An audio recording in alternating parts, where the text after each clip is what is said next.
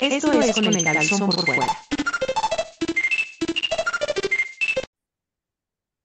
Amigos y amigas, ya llegamos, ya estamos aquí y tenemos ahora sí un invitadazo de lujo. No que los otros no sean, pero otra vez tenemos un invitadazo de lujo. Y no me refiero al brillo impresionante de, de mi frentota. Normalmente tengo una frente tan amplia que parece ómnibus de México, pero ahora parezco faro de ómnibus de México. Me está rebotando, pero chidote la, la, la luz. Esto es con el calzón por fuera. Normalmente hablamos de pura pendejada, pero hoy tenemos un tema bastante serio. Mi nombre es Neto Rivera. Conmigo se encuentra mi queridísimo co-conductor. Claudio Cuevas. Neto, más bien, yo creo que ahorita eres como, por, por el ambiente en el que estás, eres como la película esa de, ¿cómo se llama? El faro, ¿no? Donde viven dos señores en una isla, en un, en un faro ahí, así sales tú en la noche y nomás giras la cabeza y guías a la gente, ¿no? Así es, Con, tu brillo. así, y lo quiero apoyarme a la sirena. Oiga, bueno, y con nosotros se encuentra Patricio directamente desde Querétaro Rock. Él es abogado especialista en propiedad intelectual y tecnología. Ah, hijo, suena bien impresionante. Oye, Patricio, bueno, antes que nada, estamos allá viendo el fondo, estamos viendo una pokebola, un bloque de Mario, un patito, o lo que parece ser Goku fase Super Saiyajin 4 un Grogu y una Mikasa Ackerman. Tengo una vista de lince y soy bien metiche y recortón, por si ustedes no se habían dado cuenta. Y los libros, miren, parece que son libros de leyes, pero en realidad son cómics de Editorial Novaro y novedades, cómics viejitos ahí empastados, porque al parecer nuestro abogado exacto, exacto. la ñoñez. Bien protegidos. Exacto. Claudio Cuevas, te cedo Sí, sí, gracias. Gracias por la invitación. Preséntate tú, por favor, Patricio. Patricio. Gracias, gracias. Oye, pues ahí sí, digo, sí soy de origen queretano, pero ahora estoy en la Ciudad de México, entonces por acá ah. andamos. Este, ah, eh, pues ya, creo que ya me presentaste lo, necesario, abogado de propiedad intelectual y tecnología. Eh, tengo un despacho de propiedad intelectual que se llama Nereo Abogados. Nereo Legal, perdón, este, y nos dedicamos a distintas industrias, eh, pero una de las que más nos llaman la atención y más nos gustan dentro y fuera del trabajo pues son las industrias creativas, incluyendo cómics, videojuegos, este, contenido audiovisual de todo tipo. Y pues muchas gracias por la invitación y a sus órdenes para platicar de estos conceptos de propiedad intelectual que les interesa a su público. Exacto, porque, ¿sabes qué? Eh, hemos, en las veces que hemos estado yendo a convenciones, yo fui a Pixelato, donde hay mucho creativo, hay mucho creativo y hay mucho chavo que está empezando, que ya tiene cosas publicadas, que ya tiene eh, producto en el mercado. Esto, este programa les va a servir un montón para nuestro público que ya está produciendo, o si tú, amiguito, estás a punto de lanzar tu cómic, y dices, ay, ni siquiera había pensado en el mundo real, te has mantenido con, con los, los pies en el aire pensando que todo es miel sobre hojuelas. No todo es miel sobre hojuelas, pero para eso hay especialistas como Patricio que te pueden ayudar. ¿eh? Y exactamente, este programa lo tenemos pensado así como eh, una guía, así más o menos, para darles un norte, ¿no? De, de, o sea, la idea es por decir, ya tú ya sabes dibujar, ya escribiste un cómic, ya lo dibujaste completo, tu novela gráfica, o haces cómics por internet, ¿no? Webcomic, que los compartes en, en Instagram y todas estas cosas. Y, pero, digo, dices tú, bueno, ¿cuál es el siguiente paso, no? O sea, es una onda, eh, bueno, verdaderamente sí te vas a dedicar a esto, entonces tienes que empezar a cuidar tus, este, tus ideas, ¿no? Tus creaciones. Y este, entonces la idea es un poco hablar acerca de qué hacer ya después de que ya, ya creaste algo, ¿no? Ya creaste un, un cómic, una novela gráfica, este, un webcómic. Entonces, este, por eso aquí, este, nos va aquí más o menos orientar Patricio en cuanto a eso. Y también Neto ahí nos va a dar unos dos, tres tips acerca de, de cómo manejarte con las cuestiones del SAT, cómo darte un poco de alta. Todo va a ser leve, no se pongan así. No, se asusten, no se asusten, no se asusten. Sí, sí, sí. Mucha gente no lo sabe, pero yo soy contador público con especialidad en impuestos mexicanos y fui auditor fiscal para el Servicio de Administración Tributaria durante un periodo largo de mi vida. Ahora pues me dedico a la pura babosada. es lo que mejor se me da, pero no se crean. También tengo, entre, aparte de tener una escuela de lengua japonesa, que ustedes ya saben, Wahoo, amiguitos, si ustedes quieren aprender japonés y viven en la comarca lagunera, Wahoo les espera. Lengua japonesa, maestros japoneses. Bueno, aquí metiendo también mi golazo, ¿verdad? Pero también eh, tengo mi despacho contable, entonces, bienvenidos sean clientecillos nuevos. Entonces, a ver, pues vamos a, vamos a empezar así, eh, básicamente por sí, Patricio.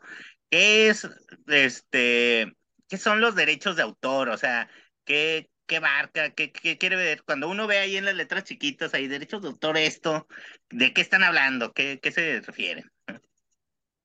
Claro, claro. Mira, los derechos de autor son derechos que se le reconocen a alguien que ha creado una obra en el sentido de que alguien plasmó en un medio físico, tangible, una expresión este, artística o literaria.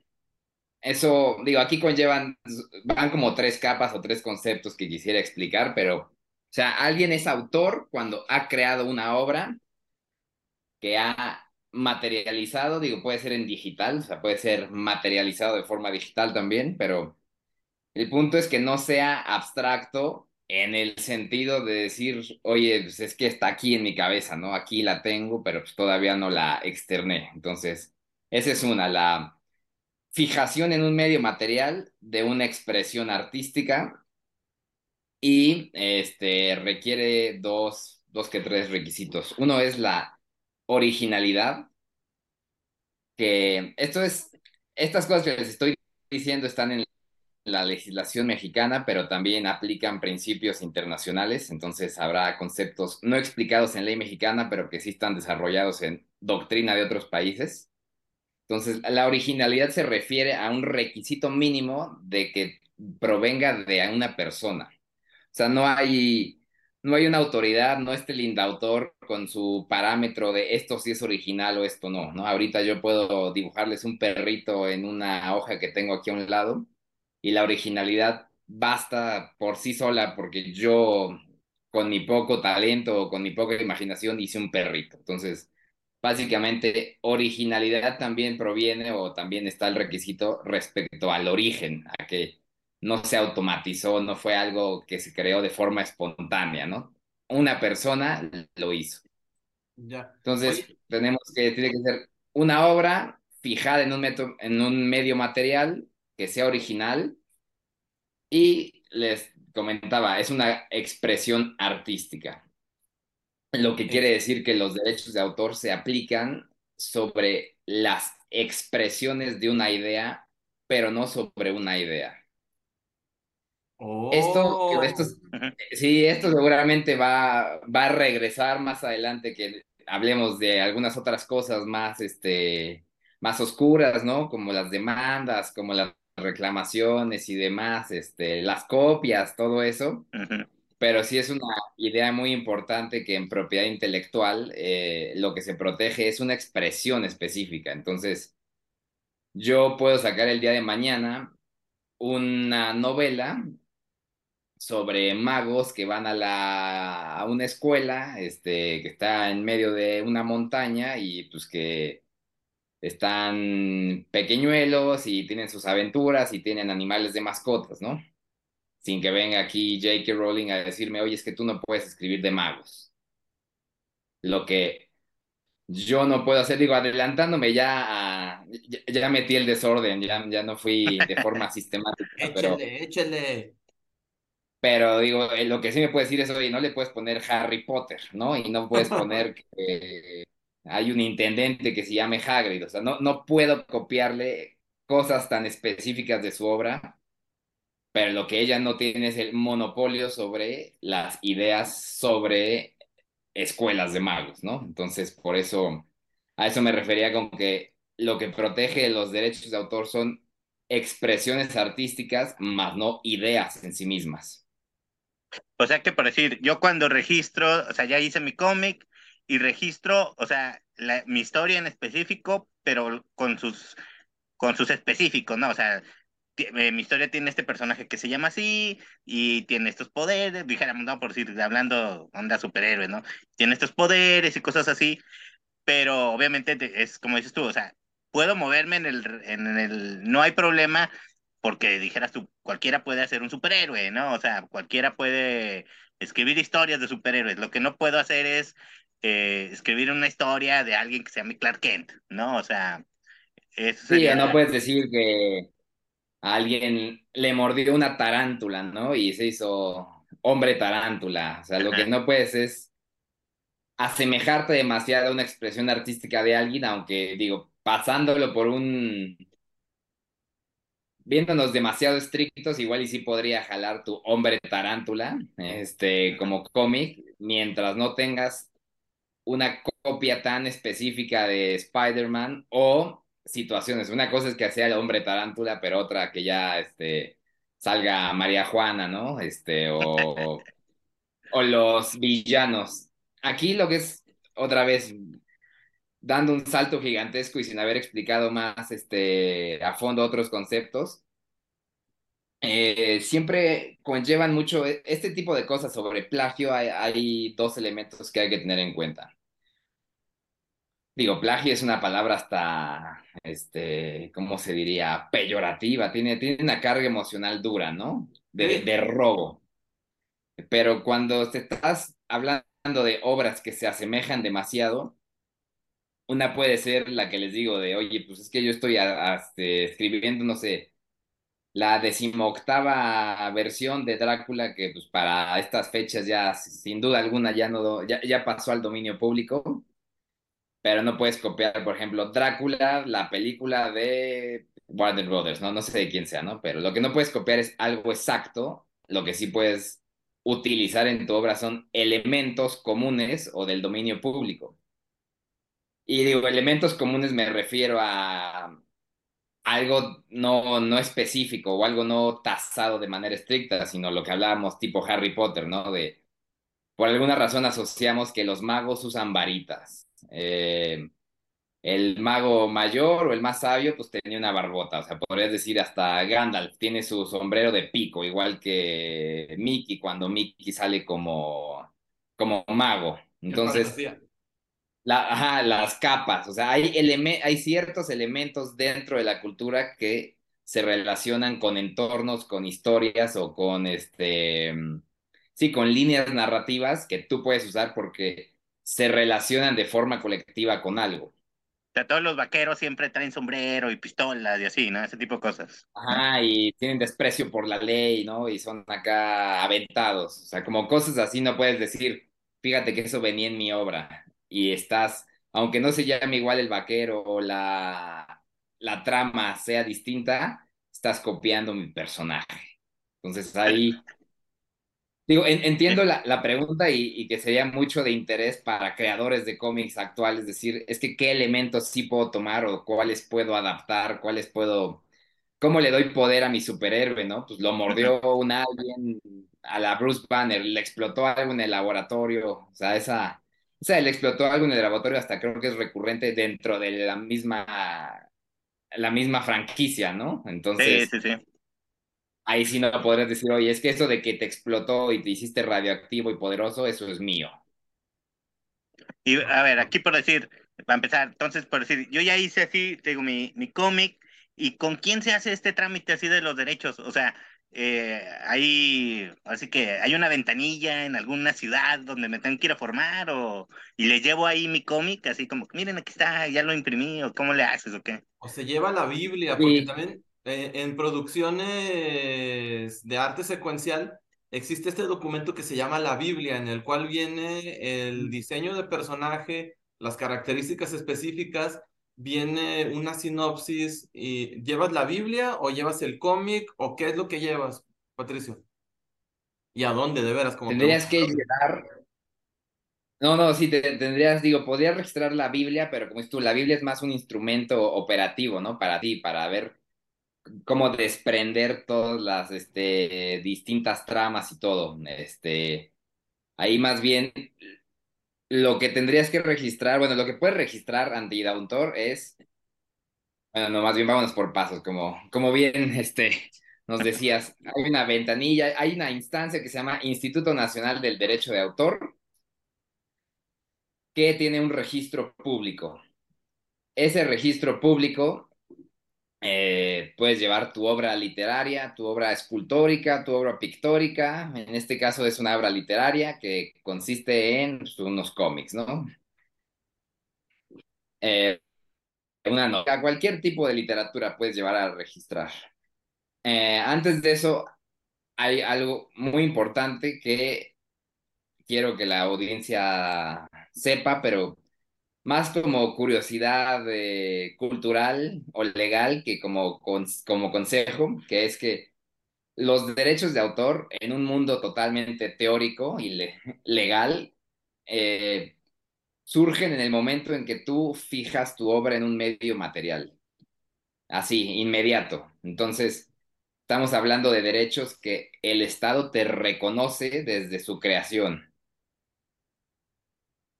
Obviamente no vamos a estar tranquilos, si somos creadores de contenido, vivimos de esto y nuestro, nuestra aspiración va a ser crear una saga que puedas licenciarle a un estudio, comisionarle a un fabricante miles de productos como juguetes, cuadernos, este, y hacer muchísimas cosas con tu propiedad intelectual, pues no vas a querer andar por el mundo nada más por, con tu reconocimiento legal y doctrinario de derecho, ¿no? A lo que voy es que en estricta teoría, si ahorita los tres en esta llamada nos hiciéramos una novela, ¿no? Ponemos aquí ahorita un capítulo, lo dictamos y lo hacemos, pues ya somos los tres coautores, tenemos una obra y ya desde que la terminamos y ponemos el punto final, tenemos derechos de autor sobre esa obra. Lo malo es que para ejercer acciones legales contra alguien o para transaccionar en un mundo real o comercial, pues nos van a pedir que acreditemos la titularidad sobre esa obra. Em, digo, ya, inclusive ya en Estados Unidos requieres tener un registro de derechos de autor para ejercer acciones contra alguien y reclamar daños en alguna demanda. Pero pues imagínense en México llegar a, a las ahora fiscalías este, y decir, oye, pues yo soy el autor de esta obra y este le está copiando. Y no, no llevar prueba, digo, si ni llevando pruebas físicas, muchas veces esas instancias funcionan, este, eh, estaría, estaría duro que convences a alguien que por, por la pura legislación y el tratado internacional, que es el convenio de Berna, este, se acreditan tus, tu titularidad sobre la obra. Entonces, habiendo dicho esto, el registro público del Instituto Nacional del Derecho de Autor es declarativo de derechos. Tú vas de buena fe y registras una obra y ellos te expiden un certificado de registro. Eh, la verdad es que es buena pregunta de si tenga, estoy 90% seguro de que no, porque no lo he intentado en otro estado, pero sí, tienes que venir aquí al, a la Ciudad de México, en esta república más centralizada que cualquier otro sistema de gobierno. Este, y digo, tienes que llenar un formato, eh, adjuntar el pago, adjuntar dos ejemplares de la obra y todo, pero básicamente es, llevas tu obra impresa con ilustración, sin ilustración, el puro texto, como sea. Dos ejemplares, les digo.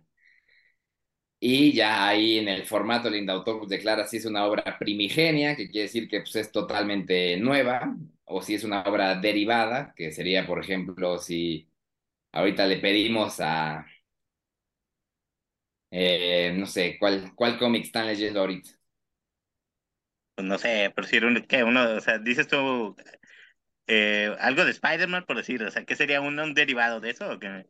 Exacto, o sea, vamos con, con la sucesión de Spider-Man o con quien sea que tenga los derechos patrimoniales sobre Spider-Man y le pedimos, oye, yo quiero hacer Spider-Man mariachi, ¿no? Y ya te dicen, ah, pues va, te, te doy, te doy licencia, este, págame un 30% de lo que ganes y nada más échale ganas, ¿no? Cuidándose al muchacho.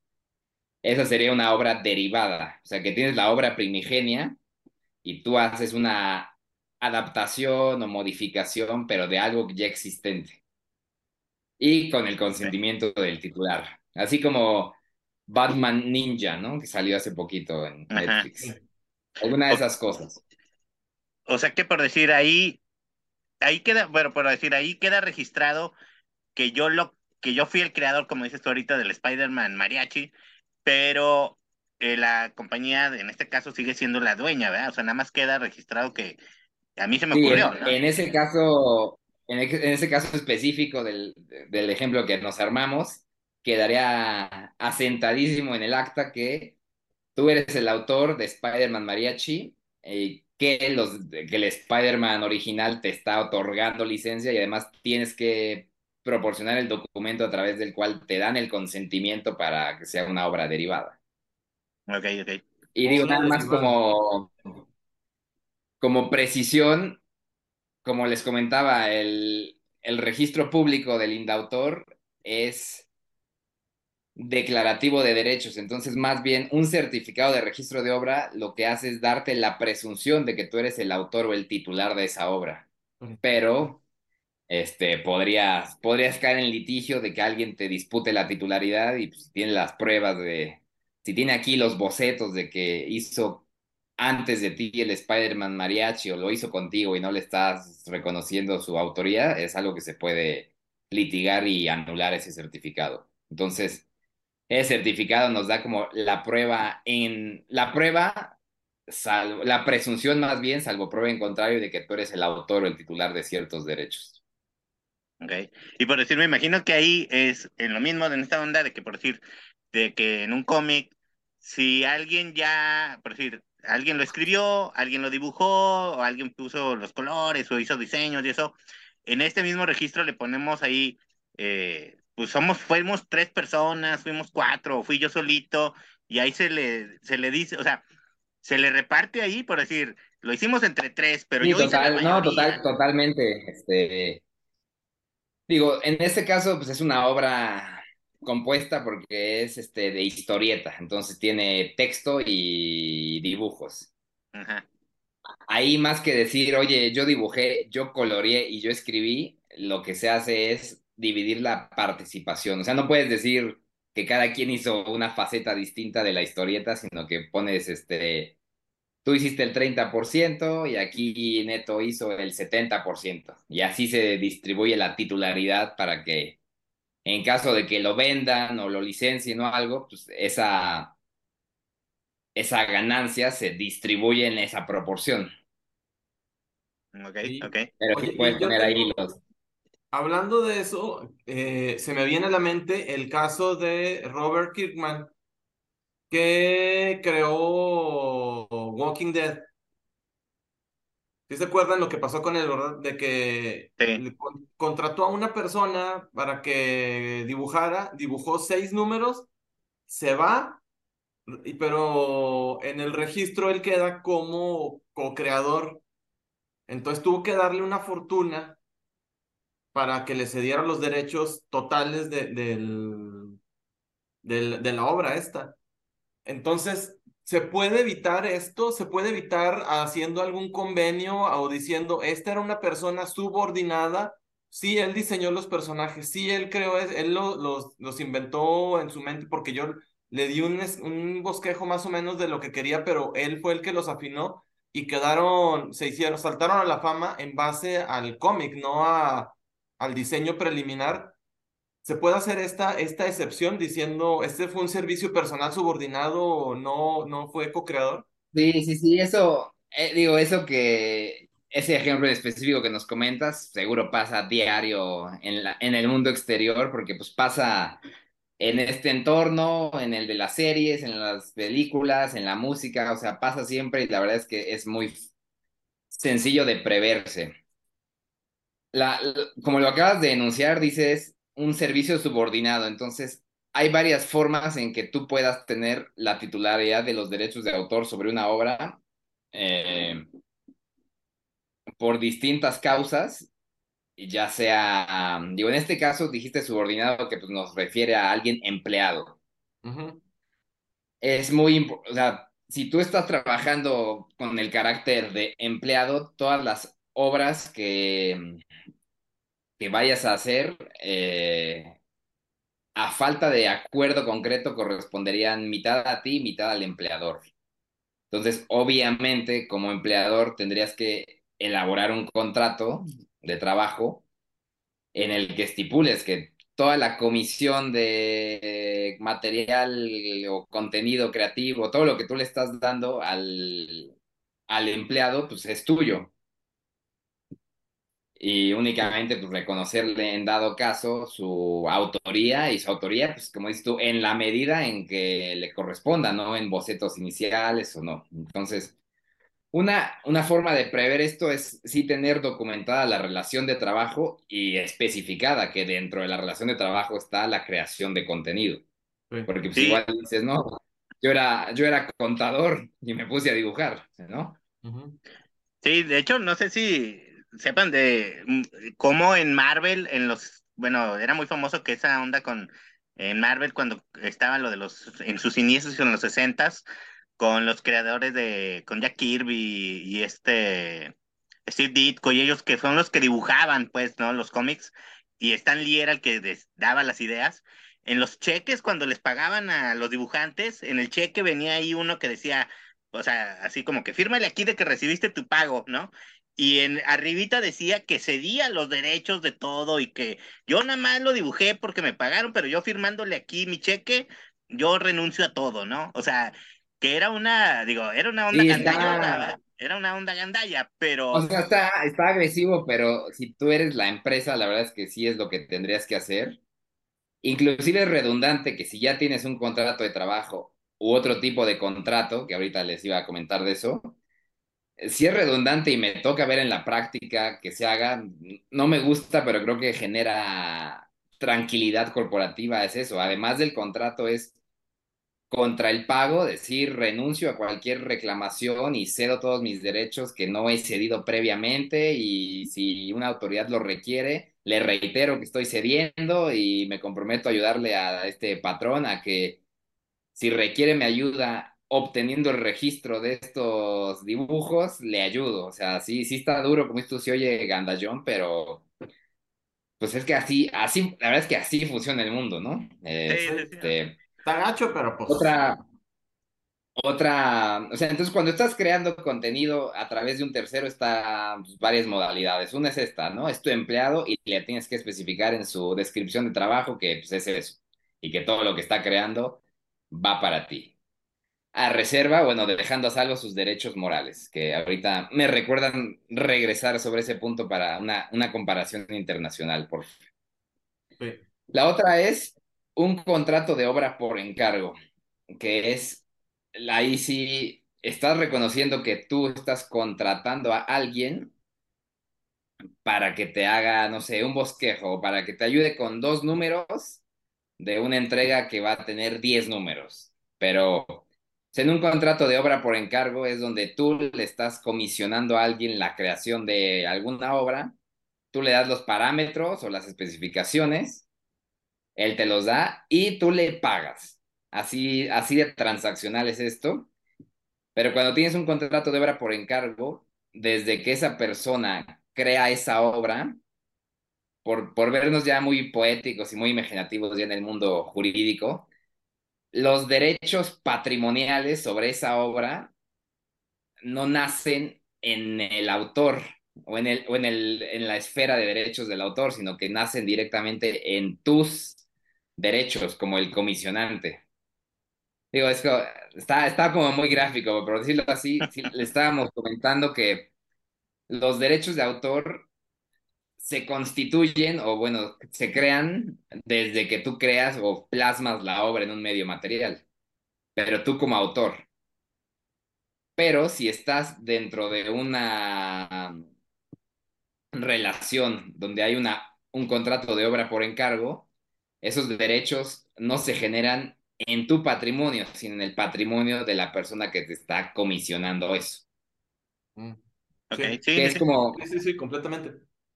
Y es, Sí, o es sea, como el- digo- la- la- Es lo que nosotros vemos normalmente, ¿no? De que dices tú, los cómics de Spider-Man los dibuja alguien, pero ese alguien no es el creador, no es el dueño de Spider-Man ni nada, ¿no? A él le pagan porque dibuje ese número y, o qué número de páginas, dijéramos, y ya, Sí, ¿no? O sea, tiene, personajes. O sea, o sea, en su contrato dice, pues cada vez que impriman esta revista te vamos a dar una lana, pero ya, ¿no? O sea, Sí, sí, no, eso, exacto, no. y, y ahí ya, ya depende también de tu, de tu posición, de tu fuerza de mercado y demás, pero como dices tú, a ver, Spider-Man ya existe, ya está la franquicia, es más, ya está este nuevo tiraje o este nuevo universo que vamos a desarrollar y pues vamos a invitar a dos mega dibujantes. A esos, pues sí, como son dibujantes invitados, posiblemente no les vayan a dar un contrato laboral, ¿no? De los normalitos, entonces es como, a ver por estas 12, quiero 12, 12 números, cada quien se echa 6, les vamos a pagar tanto por cada número, este, y ya si eres un mega dibujante que por tu mismo, por tu solo nombre atraigas este, fans o algo, como dices tú, tal vez te doy un 2% de las ventas, o te voy a dar chance de, eh, de ponerlo en tu portafolios y usar todos estos dibujos que estás creando para estos ejemplares en, no sé, en muestras o los puedes poner en tus redes, no sé, puedes usarlas de alguna forma que invada mis derechos de exclusividad como el titular de la obra, pero pues te doy chance porque es parte de tu paga. Sí, fíjate que de hecho, ahorita se me ocurre que, digo, también la gente que nos está viendo, que hay muchos mexicanos que han, eh, han entrado a Estados Unidos a dibujar, eh, este, o hacer, algún, muy pocos a escribir, pero muchos, eh, han- hay mucho mexicano dibujando en, en Estados Unidos, que sí es muy importante, digo, yo he visto, eh, luego ponen ahí pláticas de dibujantes, eh, sobre todo gringos, ¿no? Pero que ellos dicen, güey, si tú, este, te invita, tú estabas dibujando Spider-Man y ahí se, tú diseñaste un personaje, ¿no?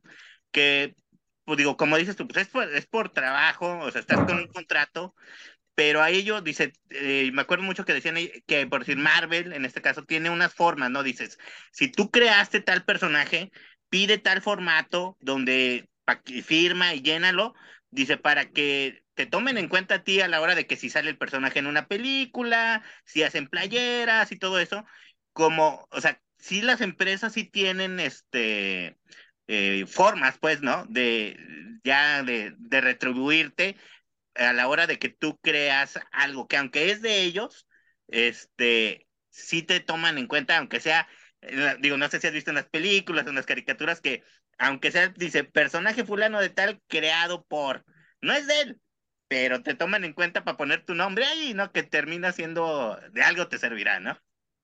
Sí, muchos, muchos creadores se enojan por esto porque, por ejemplo, eh, no me acuerdo cu- qué dibujante o, escritor fue, que utilizaron sus personajes en las películas de los Vengadores y, y despotricó en contra de Marvel de que, ah, o sea, ellos ganan cientos de, de miles de millones y a mí nomás me dicen que muchas gracias.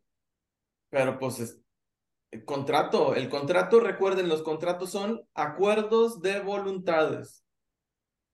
Nadie los forza. Correcto. No, y digo, nada más quiero, antes de regresar a este punto, eh, quiero terminar con el, el otro tipo de contrato, Ah, que sería una, un contrato así normal de cesión de derechos, que es, ahora sí que la forma en que documentes tú la adquisición de una obra no importa tanto, siempre es mejor el contrato de obra por encargo, nada más por ese paso lógico de que no te están cediendo una obra, siempre fue tuya desde que se creó porque tú la encargaste, ¿no? La otra es, ¿sabes qué? Esto pasa, por ejemplo, mucho en el mundo del software, en otros, donde ¿sabes qué? Yo mm, le encargué que me hiciera esta obra, ya me la entregó todo y pues ahora sí tengo que ir a Indautor a registrarla o voy a participar en una licitación y pues tengo que tener un registro o me están pidiendo documento que acredite la titularidad. Cédeme los derechos sobre esta, este programa de cómputo, cédeme los derechos sobre tu historieta o sobre tu lo que sea, ¿no? Sobre este guion que yo te mandé a hacer dándote el te presté la Biblia y te dije, hazme un guion con esta trama. Entonces ahí haces una sesión de derechos, pero la única diferencia es este paso lógico, que el autor sí es el titular original de los derechos y a través de una contraprestación, que es el pago, te la cede. Este, entonces es como la otra, la otra forma tradicional de documentar y pues ya con esto cerramos como las tres normalonas, ¿no? El, contrato de trabajo, contrato de por encargo y contrato de cesión de derechos. Y digo, ahorita lo, que decía Neto sobre, este, pues sí, la gente que se queja de la falta de atribución o de, digo, ahí, ahí hay dos quejas, ¿no? Una es cuando ni siquiera los toman en cuenta y usan sus creaciones. Y, y también lo que comentabas ahorita, de si tú creaste un personaje o algo totalmente distinto, avísales y diles que es propiedad intelectual tuya o que es algo que se sale de su guion, porque a diferencia de otros países con la tradición, digo, ahí ya depende de, si alguien tiene un poco de noción de las, los dos sistemas legales que dominan el mundo, que uno es como el anglosajón, o sea, el gringo, y uno es el de derecho continental civil, que es pues, el, el que deriva del código napoleónico. Este, digo, tiene muchas implicaciones, pero pues, el gringo, ya saben, jurados, este, todo lo que vemos en las películas. Este, precedentes, ¿no? Este, en las series, películas gringas, todo es precedentes, todo es esto. En cambio, en los sistemas de derecho continental, todo está reglamentado, ¿no? O sea, sí hay precedentes, pero la regla que primero pesa es la que está en la ley. Esto, esto lo digo porque en los derechos del sistema continental tenemos primordialmente sobre los derechos de autor los derechos patrimoniales, los que todos conocemos, pero también los derechos morales, que esos ya tienen que ver con los, pues un poco con los derechos humanos, con los derechos de la personalidad, y digo, en México son uno, el de atribución, el de que no pueden negarte a ti el derecho de autoría. Entonces, tú puedes todo el tiempo decir que tú eres el autor de una obra o permanecer en el anonimato. Eh, entonces, en alguna exhibición pública o en alguna cuestión de esas, no sería opcional que digan quién fue el autor de una obra. O sea, no, no, no es mera vanidad. Y otros derechos ahí morales, este, que ya están más duros, no siempre ejercidos son el de eh, integridad, que tú puedes pedirle a alguien que no mutile o modifique una obra de forma que te sea a ti perjudicial en tu persona. O sea, no puedes agarrar, como digo, el ejemplo más claro es como el del NFT de una obra de Frida Kahlo, ¿no? Que lo quemaron y el NFT es el registro de esa quema. O sea, eso es una atrocidad y sí hay ahí un derecho de integridad que se puede ejercer.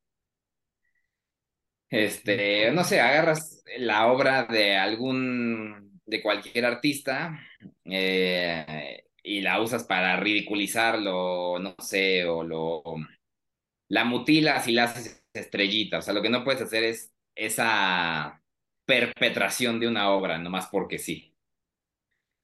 Y otra pues, sería como la de retirarla del comercio. O sea, tú con tus derechos morales puedes decir, ¿sabes qué? Ya no quiero que mi obra se esté vendiendo en Sanborns o en donde tú digas, ¿no? Entonces la retiro del comercio. Digo, con, con la consecuente mm, obligación de remunerar a la gente que la haya comprado o algo, pero son, son derechos que tienen que ver más con tu personalidad y con tu integridad como persona. Entonces, obviamente esos derechos provienen pues, de eh, doctrina e influencia francesa que en Estados Unidos no existen, ¿no? Entonces, en Estados Unidos no existen los derechos morales. Si a ti te pagan, a ti te pagan y ni modo. O sea, qué bueno que fuiste el autor, pero no hay un derecho de atribución tal cual o de paternidad, que es el que se le llama. Oh. Entonces, por eso es como muy importante en Estados Unidos negociar la inclusión de tu nombre, aunque sea la pura mención de quién creó qué cosa, ¿no? Sí, porque te digo, Este, de hecho, le- en los cómics originalmente, el- si uno ve los cómics muy viejos, en las portadas no traen nombre de nadie. Luego, como que empezaron a negociar y se empezaron a poner los nombres de quién lo escribe y quién lo dibuja, ¿no? Y más recientemente, ya hace como 15 años, un poquito más, ya se incluyen los nombres de quién lo, quién lo colorea y todo eso, ¿no? Porque, Sí. como es tú, o sea, han ido peleando, o sea, como que yo también soy parte de la obra, ¿no? O sea, que, que se me tome en cuenta, ¿no? O sea, que aunque ya me pagaste y todo, pero de perdida pónganle ahí que yo lo hice, ¿no? O sea, y te digo, sí, a lo largo de la historia de los cómics sí se ve cómo ha cambiado eso, porque antes no ponían a nadie, ¿no? Y ahora a veces en la portada del cómic viene una lista de 20 gentes, porque son todos los que tuvieron ahí que ver en algo, ¿no? O sea, Pues es que si yo también, o sea, si yo fuera dibujante y que, que no lo soy, pues sí me gustaría. Ire, ama, soy salí, ire, ire. Y me, me pagó la carrera y no fue Diokis. ándale, exacto. Sí, sí, sí, este, también tiene que ver un poco con esta sofisticación de mercado de la propiedad intelectual, ¿no? Este, tú puedes percibir regalías por tu participación dentro de la obra y pues también es ver eso, ¿no? O sea, antes los cómics pues vendían como cómics y me acuerdo que hay películas viejitas de Hulk, de Spider-Man, que digo, pues estaban para pasar el rato, ¿no? Y estaban cotorras, pero no son estas películas que hoy en día recaudan una cantidad de dinero que no ves en tres vidas enteras, ¿no? Entonces, si por alguna razón creas algo que te dicen, imagínate que te dijeran, ¿sabes qué? Tu abuelo hizo el 2% de Iron Man, ¿no? ¿Cuántas regalías no te generaría? Por el cómic, por toda la mercancía que hay, por toda la ropa, por todos los juguetes, por los videojuegos, por las películas, por todo el contenido licenciado, por todos los este, anuncios, o sea, también es eso, la, los contenidos audiovisuales mainstream hoy en día pues, recaudan un dinero así brutal que si tú participaste en algo, tendrías un gran interés en que te reconocieran esa participación y más este que te retribuyeran esa participación. Sí, pues de hecho, fíjate, no sé si ya ves que por si los creadores de Superman, ellos, este, igual fue un, eh, bueno, fue un rollo, un pleito, porque pues decían que sí fue por encargo y luego no, pero, y digo, al final a ellos les ponen ahí Superman creado por fulano y merengano, ¿no? Pero el que viene siendo un derivado que es Superboy, en los, hace, en los noventas, finales de los, en los dos miles, hubo un pleito, la compañía dejó de usarlo, y cuando, o sea, o sea, de, porque la familia, como dices tú, ¿no? O sea, los nietos pelearon y dijeron, no, güey, es- este era de mi abuelito, ¿no?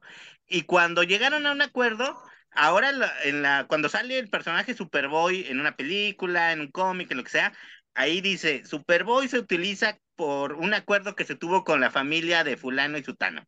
Con ¿Sí? la familia Su- Suster. Ajá, porque, como dices tú, fue el caso donde dijeron, oye, pues Superman ya no lo podemos pelear porque ya lo perdió mi abuelo, pero Superboy sí lo podemos pelear, ¿no? Y, lo pelearon y ganaron, ¿no? O sea, y, y te digo, ya dice ahí cuando lo usan en las películas que fue porque hay un acuerdo con la familia y la familia está cobrando una lana o, o le dieron una lana y con eso ya se dieron derechos, cosas así. Pero sí, no, o sea, digo, ahorita en la actualidad la cantidad de dinero que se mueve es que todo el mundo está peleando algo, ¿no? Alguien dicen, lo que sea que me den es bueno, ¿no? No, y, y hasta pelear la pura autoría o la creación de algo, pues cuenta, ¿no? Ahorita lo que nos comentaba Neto era el ejemplo de The Walking Dead, pero me, me recordó justo al ejemplo de The Last of Us, que cuando se estrenó la temporada, creo que luego, luego en el segundo o tercer capítulo, una de las personas que trabajaron en la creación conceptual del videojuego eh, junto con Neil Druckmann. La verdad es que ni me sé su nombre porque la persona súper famosa es Neil Druckmann, este, por cómo se pelea con los no fans, por cómo defiende su obra, por, pues, no sé, es, es muy mediático este amigo. Eh, pero bueno, su co-creador o supuesto co-creador, porque yo, yo no estuve ahí en la sala viendo los trabajar codo a codo, tuiteó algo así como, qué triste que habiendo sido yo coautor de toda la saga de The Last of Us, creo que nada más lo fue en el videojuego 1, yo creo que en el videojuego 2 ya, ya le dieron las gracias, pero sí dijo como, que qué triste ver que yo creé algo que ahora se llevó a la pantalla grande y que en los créditos diga solamente created by Neil Druckmann. Este, ya, ya, ya no recuerdo si en el último capítulo, en el segundo capítulo ya le agregaron Neil Druckmann y alguien más, así como, pues como estoy allá, ¿no? Este, pues me va a demandar, pero pues si le sirve de algo, si ya con eso no está tuiteando cosas en contra de mi serie, pues ya estás. Pero sí, hasta, o sea, ni existiendo ese derecho moral en Estados Unidos hay esa dolencia, ¿no? De, oye, reconóceme la autoría, aunque no me estés pagando nada y aunque yo ya no tenga que ver en ese mega acuerdo con HBO que me está dejando fuera de unas tremendas ganancias. Sí. Qué gacho. Bueno, para ver, para seguir con el tema, dijéramos, entonces ya, volvemos. Yo ya hice mi cómic, ya lo fui al, al Autor y ya lo registré, ¿no? Entonces ya, ya tengo mi registro que dice que es mío y con todos los personajes, ¿no? O sea, ahí sí ya. No, no, no, ahí hay un gran paréntesis, este, que me gustaría también ponerle otra, otra curiosidad de la legislación mexicana. Y esto pues sí, creo que estoy seguro, otra vez 99% seguro de que no existe en ningún otro país, es la protección específica de personajes. Ah, ok, ok, ok. En, todos los países tenemos, digo, en todo el mundo tenemos dos formas de proteger una obra como esta, ¿no? Unos cómics. Y si nos vamos a los ejemplos acá poderosos, si agarramos Batman o todos estos grandes, pues están protegidos por derechos de autor, normal, a su, van a su indautor local, al Copyright Office o donde lo quieran registrar. Y la otra es proteger las marcas. ¿Qué digo? Proteger la marca es tener la exclusividad de un nombre y de un diseño para determinado producto o servicio. Obviamente hay marca Batman, yo creo que para todos los productos y para todos los servicios, ¿no? Bueno, para la mitad de todo. Pero pues hay, hay limpiadores Batman, hay plumas Batman, o sea, debe haber de todo. Pero el punto es que las marcas deben estar protegidas o registradas. Batman, la pura palabra, Batman con, el, con los distintos diseños de murciélago, la imagen de Batman, la imagen viejita, la imagen nueva, o sea, debe haber marcas, así, diseños de todos los Batman en distintas posiciones o en distintas sagas. O sea, debe ser un gasto considerable y un trabajo bastante arduo.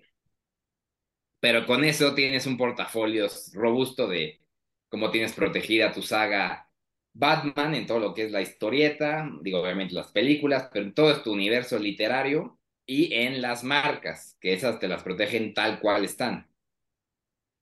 Así es como se lo tienen que tragar Iron Man, este, todos los superhéroes que tú me digas, ¿no? Gringos, protegidos por en Estados Unidos.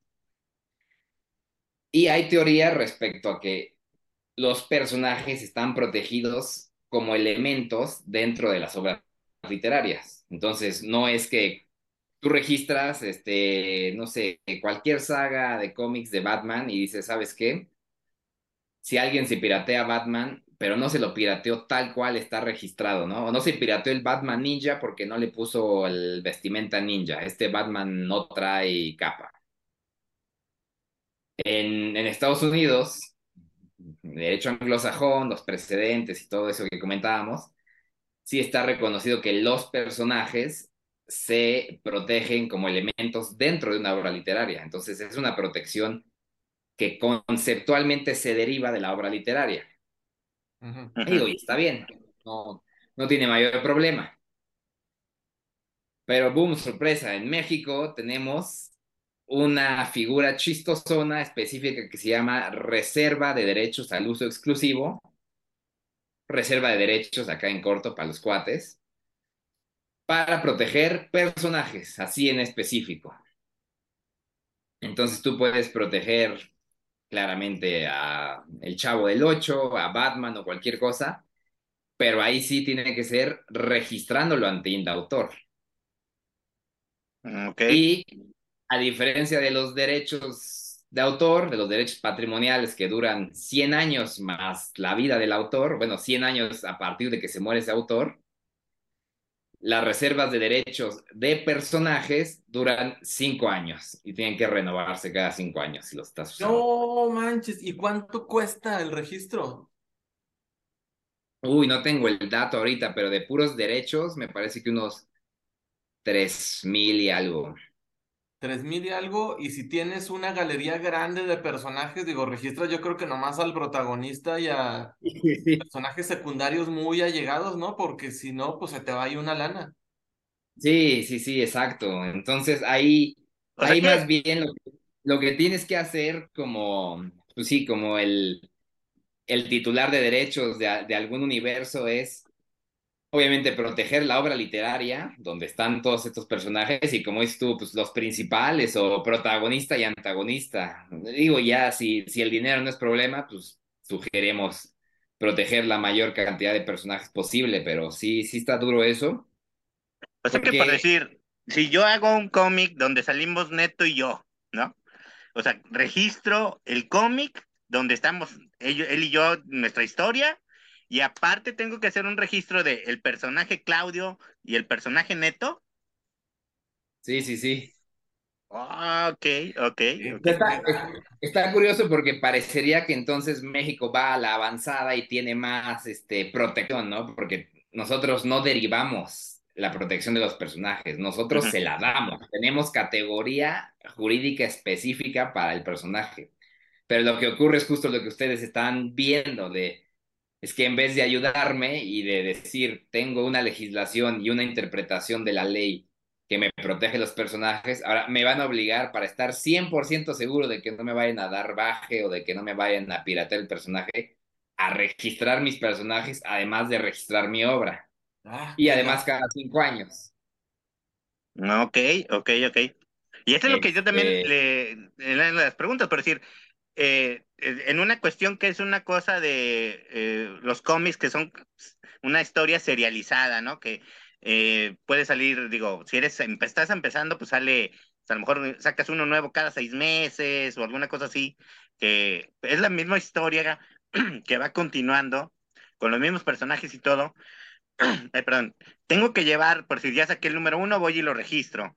Y luego en los seis meses saco el número dos y también voy y lo registro, o como es una continuación del uno, en mi mismo registro sirve para todos, o tengo que estar yendo cada vez que saco uno, tengo que ir ahí, oigan, ya saqué otro y aquí está el registro. Pero ¿te, te refieres para los personajes o ya para el... el Para la historia, por decir, de para la historia. Sí, o sea, yo me refiero a que, digo, por decir, eh, saqué el número uno y volvemos una historia de Neto y yo y se queda en continuación de que, ay, güey, se estaban peleando y ahí se queda la historia en el uno. Para el siguiente capítulo que lo saco seis meses después, tengo que volver a ir a registrar o... Digo, de tener, tener no, pero sí, o sea, para estar protegido, sí, porque el ejemplar uno, como les comentaba, o sea, protege la expresión artística de lo que está ahí.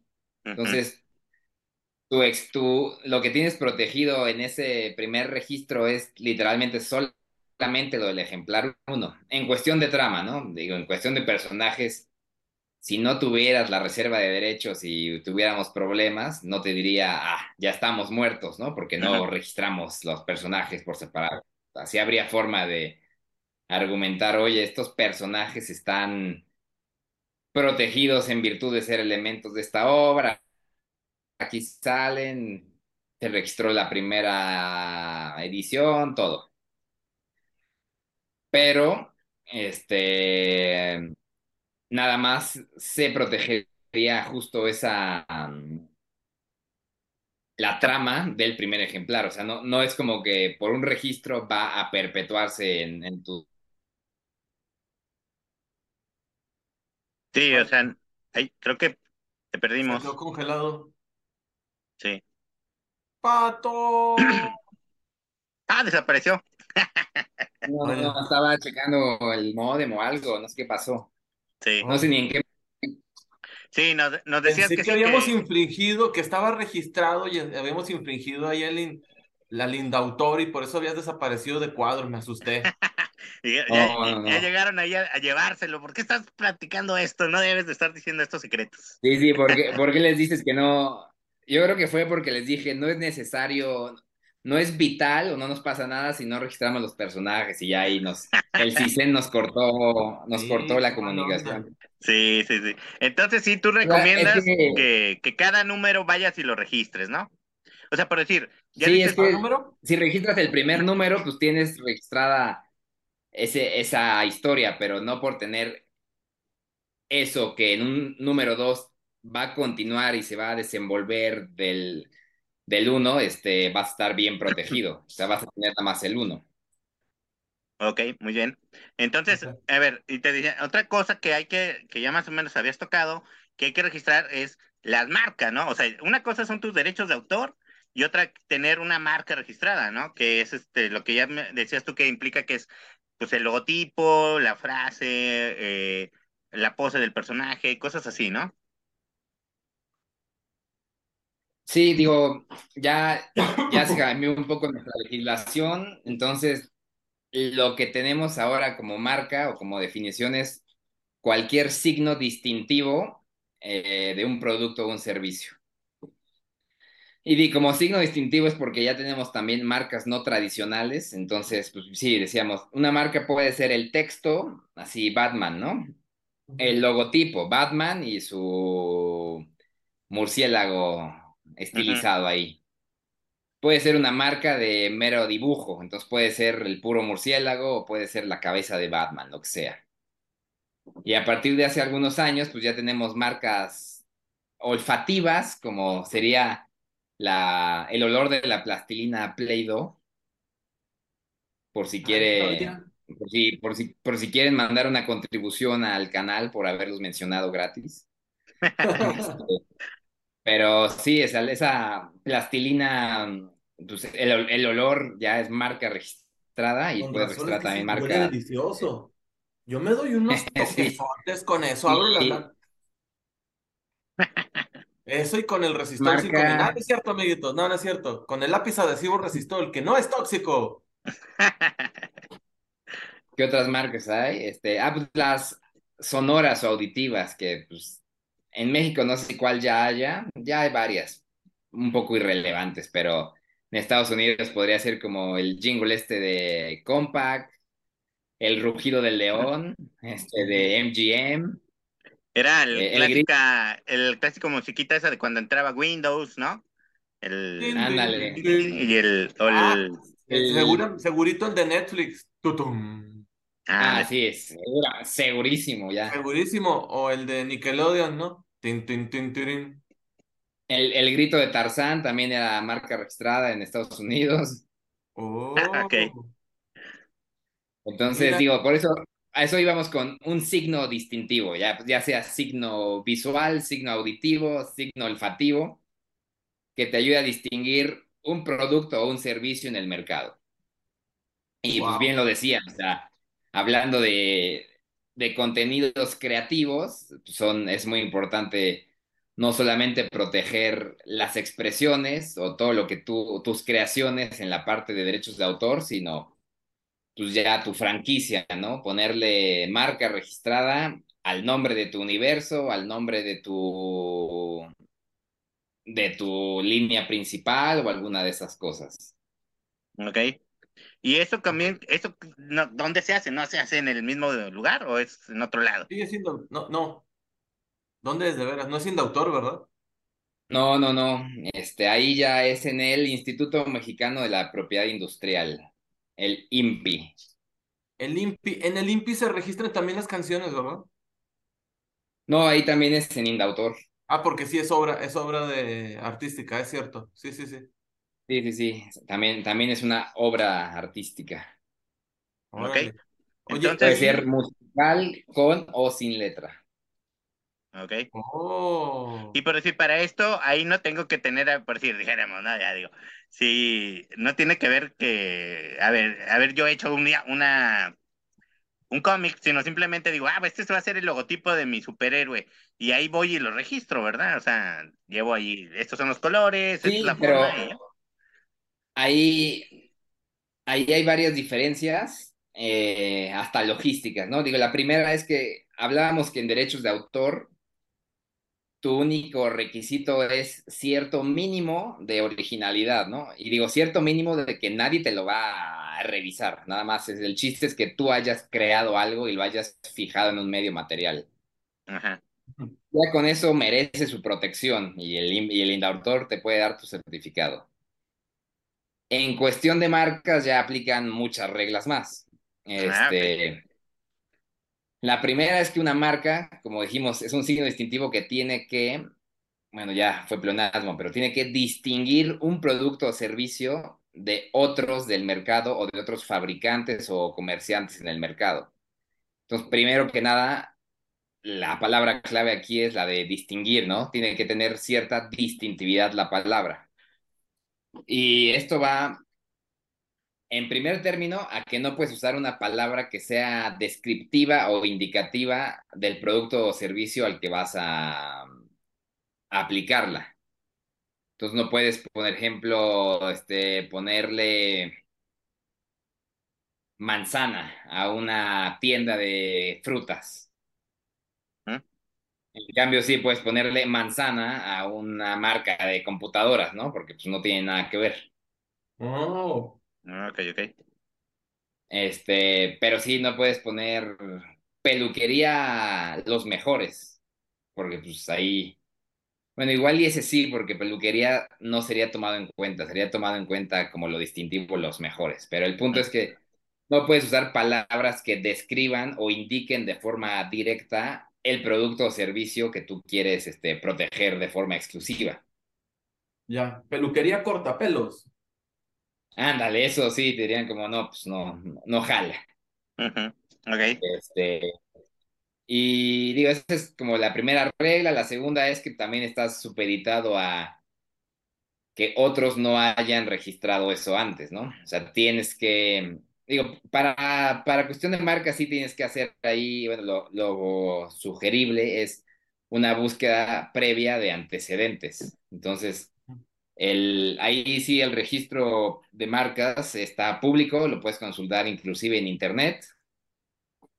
Y ahí tienes que buscar, primero que nada tienes que establecer qué producto o servicio quieres este, proteger en esa marca y ver a qué número de la clasificación internacional de eh, marcas corresponde.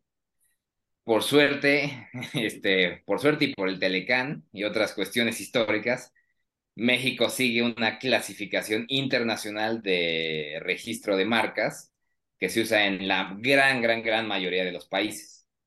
Entonces ahí ya no tienes tanta bronca de pensar como, no, pues, si la quiero registrar en México va a ser clase 25 para ropa, pero si es en Italia es clase 16, ¿no? En los dos países es la clase 25.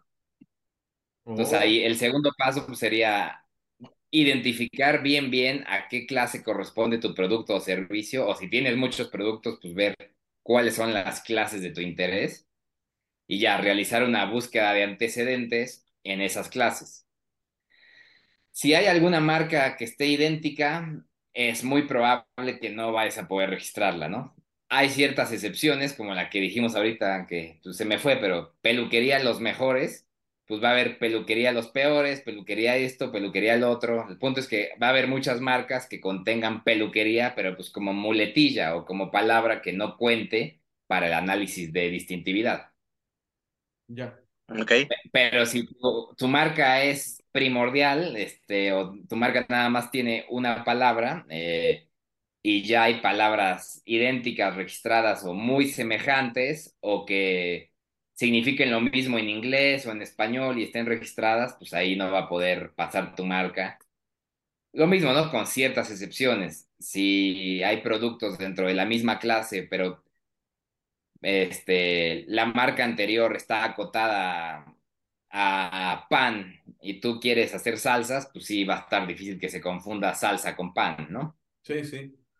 Eh, pero sí, ya digo, ahí ya hay muchísimas reglas más específicas, pero a grandes rasgos es identificar la clase, buscar que no haya marcas anteriores que se le parezcan o que vayan a conflictuar, y ya después de eso, pues ya puedes solicitar tu marca ante el INPI. Lo puedes hacer ahí sí para que vean, hay oficinas regionales eh, distribuidas en varios estados de la República, o lo puedes hacer inclusive en línea. Eso, en eso sí está muy, muy moderna la cosa. Qué padre. Indautor no tiene todavía para registro en línea. ¿Tienes que ir a la Ciudad de México? Hay algunos trámites que son en línea, más o menos. Eh, las obras, sí, es que las obras sí son en línea, sí las puedes eh, solicitar a través de un portal en línea. E inclusive algún otro, solo que no los he utilizado yo, solamente las obras pero las reservas de derechos, lo que podías hacer es mandar como los documentos por correo, este, o sea, no, no, no en una plataforma, y recoger la resolución eh, de forma presencial, ¿no? Ya tenías que ir, o inclusive recoger la resolución, pero exhibiendo los documentos que habías mandado en línea. Ya. Pero la verdad no, no me crean mucho porque este sistema de en línea de autor justo empezó este año. Eh, más bien el año pasado, pero tiene poquitos meses. Y, yo nada más lo he usado para obras. Entonces podría estar diciendo algo inexacto en, en perjuicio del Indautor, que con tanto empeño hizo un sistema en línea. Yo tengo unas dudillas, tengo unas dudillas. Va, que va, démosle. Ya porque ya estamos a punto de terminar el programa, no nos has pasado la manera de, contactarte. Ahorita Claudio Cruz ya la debe tener lista por ahí. Ah, sí, sí, sí. Yo quisiera preguntar, número uno, eh, ¿qué hay de cierto que los chinos registraron eh, la marca, bueno, tienen la marca registrada de la Virgen de Guadalupe? ¿Es un rumor, un chiste o si es real? No, fue totalmente cierto. Ah, no manches.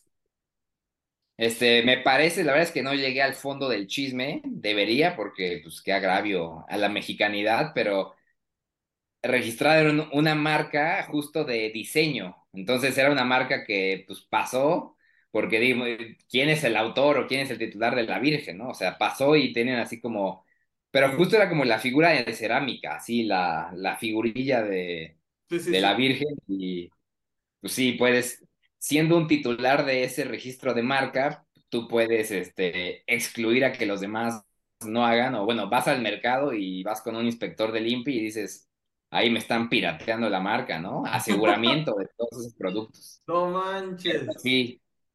Últimamente ya no han pasado cosas malas, pero antes sí se prestaban para, para muchas atrocidades de ese tipo.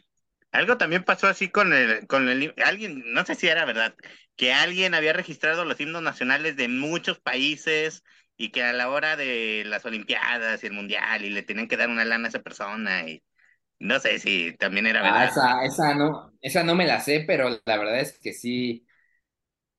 Eh, digo, últimamente, como les decía, de los cómics anteriores, de los 60, 70 a hoy en día, pues la protección de la propiedad intelectual ha variado mucho, se ha sofisticado y pues claramente por toda la expansión de derechos que deja, ¿no? Y el merchandising y digo, creo que el, mejor dato que nos puede dar de esto y que a mí me rompió el corazón porque yo creía en el arte, es que las tortugas ninja, las caricaturas se hicieron para vender muñecos, o sea, eso ah, me, me devastó, o sea, yo, yo, creía en que era una obra artística y los muñecos eran lo de menos, ¿no?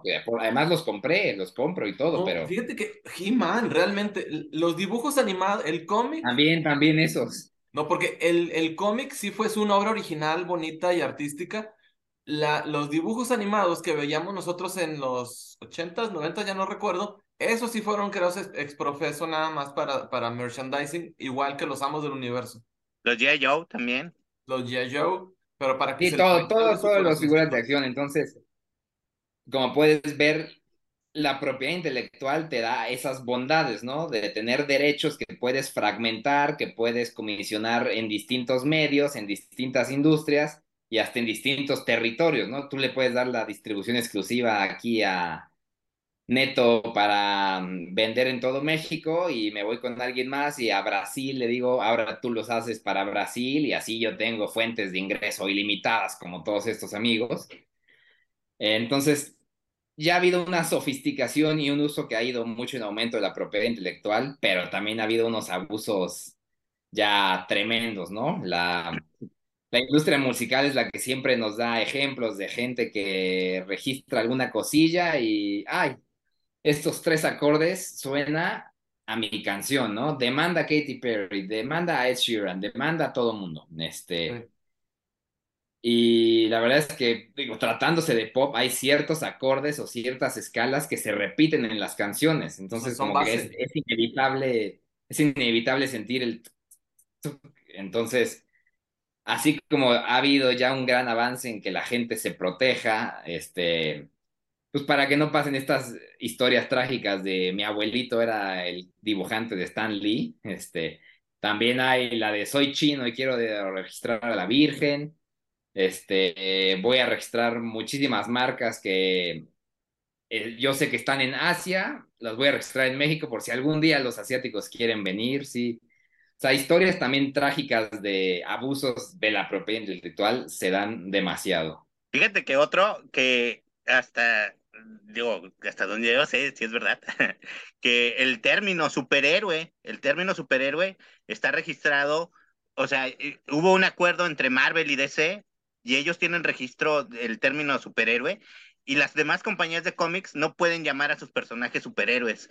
Por eso los llaman, este, eh, que tienen, hacen variaciones, ¿no? O sea, digamos, no, no mutantes, mutantes también es una onda de Marvel, pero ellos son, no sé, divinos o cosas así. Sí, Les ponen términos. Ah, sí, o sea, términos para no utilizar el, el, el término superhéroe, ¿no? Porque hasta donde yo sé, ellos, eh, las dos compañías lo tienen registrado y no dejan que nadie más, o sea, como que ellos dijeron, superhéroes nomás los de nosotros. Y no, no me acordaba de eso, y la verdad es que no he revisado, pero pues, sí es posible que alguna de esas compañías haya registrado como marca la palabra superhéroe en los 60, cuando todavía no era un concepto como hoy, y la mantengan vigente y la mantengan este, con esfuerzos de que no caiga en genericidad y demás. O sea, sí, sí está feo, pero pues igual y sí, sí fue una de esas marcas que pegó y dijeron, si la dejamos ir, se nos va todo, ¿no? Sí, Oh, sí, qué sí. perros, qué perros. Oye, bueno, y ya las últimas dos preguntas, espero que sean de, de respuesta rápida.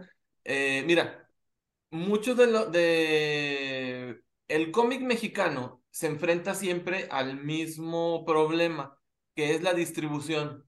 La dis- para distribuir en un país tan grande como lo es México, está bien canijo, está muy canijo que puedas tú lo- lograr una, una distribución correcta a un precio accesible para el público, porque de que lo puedes hacer, lo puedes hacer, pero para que te salga a ti redituable, tienes que tener precios de venta exagerados y sobre todo si estás compitiendo contra grandes marcas, que en este caso es Panini y Televisa, pues llévalas de perder. Empieza a distribuir a través de, de librerías especializadas, pero no, no llega a la cantidad de gente que tú quieres llegar.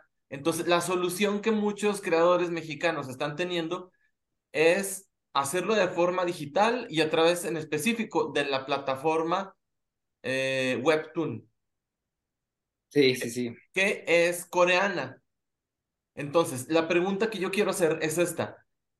Yo quiero que, el mundo vea mi, mi cómic, que México entero lo vea, entonces lo, yo accedo, desconozco los términos de, convenio de colaboración o, o de utilización de la plataforma de, de Webtoon, pero sí sé que creo que los derechos son de ellos, o no sé, realmente tú has sabido algo de eso, ¿lo recomiendas o recomiendas primero registrarlo y luego ya mandarlo a, a la plataforma? Sabes, es una pregunta bastante dura y perdón que no vaya a ser la, la respuesta tan corta. La verdad es que no he leído yo los términos de, de esta plataforma, pero digo, me, me, me dejas buen, buena tarea de recreativa de fin de semana, que no haya, que, que no haya otra cosa que hacer. Este, sin duda alguna, si tú vas a hacer ese tipo de publicaciones digitales o a través de un tercero, sí recomendaría yo primero hacer tu registro, este, aunque sea uno, como, como tú decías, Claudio, ¿no? Aunque sea el ejemplar uno, pero, o, o, para acortar este presupuesto, para acortar gasto, pues, este, en una, en un solo registro, no sé, 12. La verdad es que no tienes un, un límite, entonces tú puedes llegar con una cosa de este tamaño y decir, esta es mi obra. Entonces, registrar todo antes de, ahora sí que soltarla al mundo digital y más de distribución en manos de un tercero. Y que no está en México. Sí, sí, aparte sí valdría la pena revisar bien ese acuerdo porque puede ser un acuerdo decente, normal, y uno donde sin que te des cuenta estés cediendo tus derechos, ¿no? Bajándose los Eh, calzones. Y aquí queremos sí, que sí, vaya, sí, pero con el calzón por fuera, pero bien puesto. exacto, bien por fuera, pero bien amarrado. Entonces, Exacto. una cuestión sí sería, digo, ya sin hablar de, de esta plataforma en concreto, ¿no? De, sino de cualquier otra que se encuentren, sí habría que ver. Digo, lo malo de estas plataformas es que son acuerdos de adhesión, o sea, no. Es como ir con Telcel, ¿no? Escoges el paquete y no te pones a negociar más megas, este, más potencia o menos potencia. Te dicen, esto es lo que hay, si quieres lo distribuyo aquí, si no, no. Es lo, es lo malo, pero sí valdría la pena, uno, si te vas a meter a eso, ya tener el registro, y dos, pues ver qué condiciones este, comerciales estás firmando. Yo creo que no estás cediendo los derechos porque pues, sí estaría muy pasado y yo creo que ya hubiera adquirido hasta mala reputación por, por pasados, ¿no?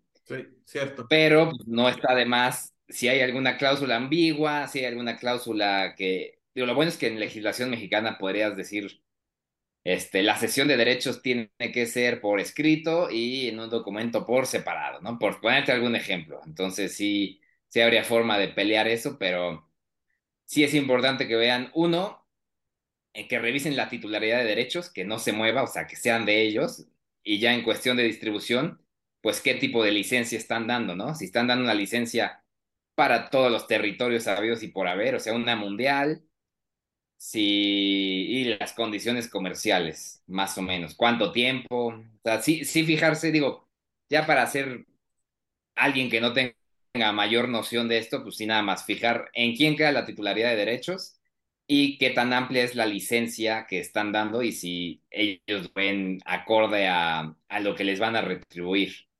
Aquí lo malo es lo que dices tú, ¿no? de, de no aventarme el paquete y rifarme a esperar, o más bien a rifarme aquí al tú por tú con Panini y Televisa y es poder de distribución que tienen, pues está, está duro. Entonces también entendería la apuesta de decir, pues tal vez el trato está muy pasado, tal vez las regalías están muy duras, pero pues por lo menos me están dando una ventana de exhibición que yo solito no podría conseguir, ¿no? Son los, los pros y contras de ver ese tipo de cosas. Sí, oye, y ya por ultimísimo, mi pregunta, espero que otra sí. Mira, en 2024 se vencen los derechos de autor de Mickey Mouse. Entonces ya va a pasar a ser Mickey Mouse del dominio público, pero la pregunta es esa, Mickey Mouse cuando fue creado tenía unas características el personaje que seguramente fue como lo registraron, después ha ido mutando, fue, fue un poco más carnosito, un poquito menos flaco, vestido ya completo, ha ido mutando y de repente, ok, yo ya es 2025 y yo voy a, voy a utilizar a Mickey Mouse porque ya es del derecho eh, del dominio público. ¿Tengo que usar en específico el Mickey Mouse original o puedo usar cualquier Mickey Mouse porque es, un, es el mismo personaje que ha ido cambiando sus características físicas? Ah, es una gran pregunta, qué bueno que la hiciste. Este, los derechos que expiran en el siguiente año son del videoclip del Steamboat de Mickey Mouse, ¿no? De ese, ese clip chistoso, este, donde ven su bote y chifla chistoso y le hace así. Sí. Los derechos que están por pasar al dominio público son, este, son los que provienen de esa expresión audiovisual, pero sin duda alguna debe haber un registro de marca de ese Mickey Mouse viejito. Y ese registro de marca no está en el dominio público. Y también este, las otras, justo lo dijiste tú al inicio, ese Mickey Mouse es bastante distinto al otro, o sea, está más flaco, más alargado y demás. Eh, lo que tú podrías usar serían fragmentos de ese clip, pero tú no puedes agarrar el personaje de Mickey Mouse porque además de que está personificado y protegido en otras tantas obras audiovisuales, este, estoy segurísimo que deben de tener marcas de Mickey Mouse en blanco y negro viejitas que pueden ejercer en tu contra. Entonces, es, es un poco chistoso, perdón porque no sea otra respuesta tan clara, pero también es una forma de perpetuar y de cómo jugar con los distintos derechos de propiedad intelectual. Si Mickey Mouse, imagínate que Mickey Mouse fuera mexicano y que en ese año que salió ese videoclip fueran al Indautor y registraran como reserva de derechos el Mickey Mouse, este viejito, ¿no? El primigenio. Y que desde 1900 al inicio lo estuvieran renovando cada cinco años, cada cinco años, cada cinco años. Pues ese Mickey Mouse personaje nunca pasaría al dominio público. Que ahí, digo, es otra distorsión que crea el que en México nos hayamos inventado la reserva de derechos, ¿no? El punto de los derechos de autor es que te dan una exclusividad por determinado tiempo para que después pasen al dominio público. Pero pues si haces una cosa que es renovable así, nunca va a pasar. Este, digo, perdón por la digresión, pero algo así pasa o algo así está usando Walt Disney con la marca. Digo, se me van a morir los derechos sobre el videoclip, pero pues tengo más clips, tengo más variantes de Mickey y sin duda alguna tengo muchísimos, este, muchísimas marcas Mickey Mouse registrada por el puro nombre, por el puro personaje, por el personaje gordo, flaco, versión mago, o sea, pues no, no va a poder ser un uso tan libre de esa obra. Como te digo, tendría que ser como una reproducción de ese clip nada más. Yo creo que aquí, en este caso en específico del Mickey Mouse, yo creo que va, con el tiempo vamos a ir viendo qué se va a poder ir haciendo, ¿no? O sea, porque eh, de hecho, no sé si conozcan al, eh, este conductor de un programa de HBO que se llama John Oliver, que él en su programa a partir de este año ha ido metiendo así escondido escenas de ese, de ese clip de, de Mickey Mouse y todo eso. Y en, hubo un programa en específico donde dijo, nosotros ya estamos preparándonos para ver a que nos lleguen las demandas, ¿no? Y para ver qué es lo que se va a poder hacer y qué es lo que no se va a poder hacer, porque ellos ya empezaron a sacar, sacó ahí una, una botarga con la misma imagen de, del Mickey y todo eso, diciéndole, como él es de la competencia, ¿no? Pues es de Warner, diciéndole a Disney, a ver, vente, demándanos para ver qué pedo, ¿no? O sea, y yo creo que eso es lo que se va a tener que esperar la gente común, que, la, que haya estas demandas y que vean dónde perdió Disney para decir, ok, aquí perdió Disney, aquí sí podemos usar este Mickey, ¿no? O sea, porque, como dices tú, o sea, está tan protegido Disney por todos lados que te tienes que esperar a ver cuál pierde, ¿no? Cuál pelea pierde para, para poder, por ahí es donde está, por aquí me puedo ir, ¿no? Sí, oye, sí, también, o sea, es claramente, Dale, dale, Neto, perdón. No, no, no. Es que ahora, Superman, Superman caduca, bueno, no, o sea, se va para dominio público en 2034. ¿Será un caso similar o ya puede, Marvel va a poder sacar aventuras de, de, de Clark Kent, el kryptoniano Kal-El? La verdad es que sí es algo interesante porque sí va a depender de qué tanta fuerza le den los tribunales a los demás derechos, ¿no? A los derechos que siguen vigentes. Entonces, eso que está haciendo John Oliver, más allá de una provocación, sí es un ejercicio interesante, como es tú, de, pues voy a usar Mickey Mouse en varias formas para ver de qué me reclaman, qué me demandan o de qué se quedan callados para ver qué tanto quieren que le mueva, ¿no? Una cosa es que ponga en mi show un clip de Mickey Mouse, bueno, pues una botarga, a que yo ya me ponga a vender este, galletas Mickey Mouse con versión viejita, que eso no lo van a hacer, ¿no? Entonces, Y otra cosa también es usarlo de mofa, allá sacar una saga Mickey Mouse, Willy Steamboat, este, Reloaded, ¿no? Que es lo que Este- también recientemente pasó con la película esa de Winnie Pooh, ¿no? Que ya ves que hay esta de película de horror que se hizo precisamente porque hace dos, tres años Winnie Pooh también entró Honey, al- ¿no? Ajá, exacto. Entró también al dominio público, ¿no? Sí, sí, sí, ahí, y lo mismo, es como, pues, la verdad es que no sé si en la, en el cuento original que ya cayó al dominio público sale un osito con su playerita roja, que creo que sí, o si la playerita roja se la puso o, este, la, la obra que ya conocemos, ¿no? Entonces, sí, sí son preguntas interesantes y no son fáciles de responder. Como dices tú, pueden sacar las obras de, digo, la, una saga de Superman el Kryptoniano o nada más pueden usar Superman a secas. O sea, sí está interesante ver qué elementos pertenecen a la primera obra, que son los que están en el dominio público, y cuáles no. Y digo, otra cosa a tomar en cuenta de lo de Mickey Mouse y Estados Unidos es que le guardan cierto rencor especial a, a Disney y a Mickey Mouse porque son un poco los que han, los que pusieron la pauta a nivel internacional de que los derechos de autor duren tanto tiempo.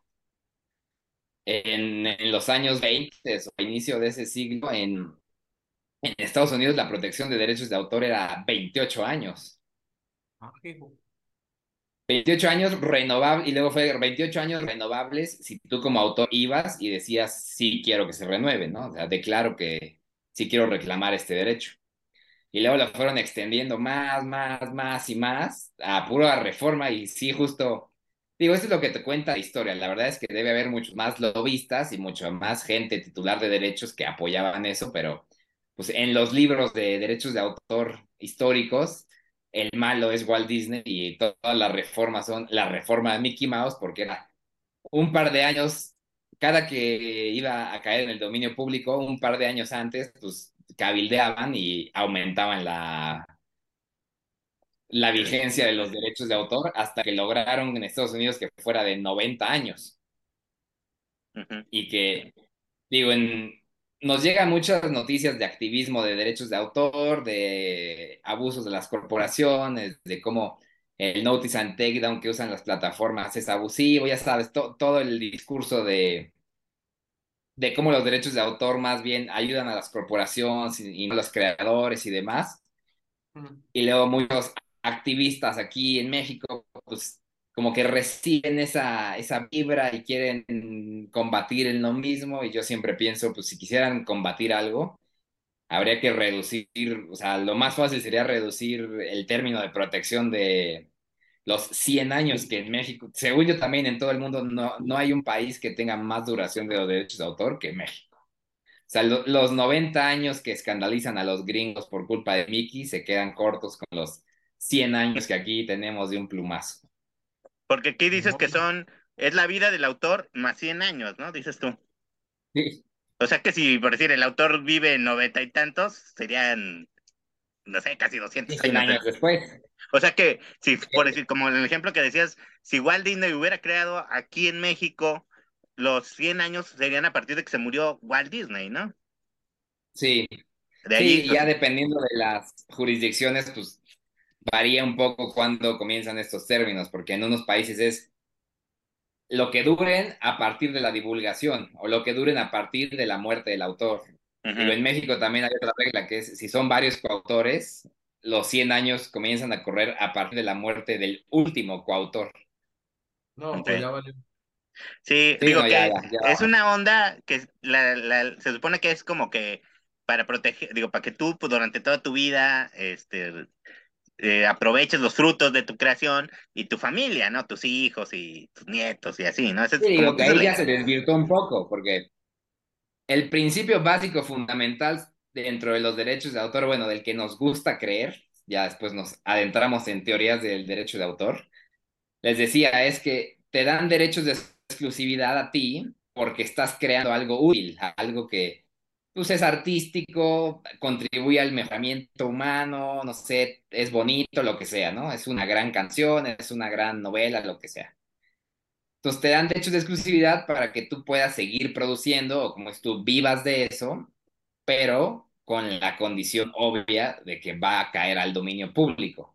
Entonces, si pones plazos tan largos, pues, se desvirtúa un poco eso de que incentives a los creadores, porque pues si el creador se muere y le das de comer a dos generaciones, pues ¿cuál, no va a haber tanto incentivo posterior, ¿no? Te quedaste en la generación, ¿no? Bueno, en la generación del autor y obviamente los herederos no van a estar creando más, van a estar explotando lo creado. Sí, exactamente. Bueno, pues no sé, ¿alguna otra pregunta, Neto? No, ya nada más, muchísimas gracias, pero de todas maneras, vuelve a poner por favor la, la imagen. Sí, fíjate que yo, mi última pregunta era esa, o sea, a ver, si yo eh, ya tengo, volvemos, tengo ya mi cómic terminado, te hablo a ti, ahora sí que, ¿tú en qué me ayudas? ¿Cómo, qué, qué, qué me, qué me facilitas la vida si te, te digo, oye, yo tengo esto, ¿cómo le hacemos? Ah, con, gusto, si tienen el cómic, podemos ayudarles a solicitar el registro de obra. Hacemos aquí la, la auditoría de pues, qué requieren. O sea, si tienen ya todo un universo creado, pues podemos revisar la viabilidad del registro de marca de, del universo. Y pues dependiendo de sus necesidades o proyección, pues vemos si registramos toda la obra, como les decía, en un solo, en un solo registro, todos los ejemplares, si prefieren hacerlo separado o periódico Tenemos eh, lo del registro de personajes. También es un cálculo de presupuestal, como, como decía Neto, ¿no? De, pues, a ver, la verdad es que yo tengo 15 personajes que me desviví haciendo, pero pues no tiene caso, o no tengo ahorita los fondos para registrar 15, pero vámonos por los primeros tres. Este, acá en el despacho, pues, les digo, les hacemos la, la auditoría legal de en qué los podemos ayudar a protegerse.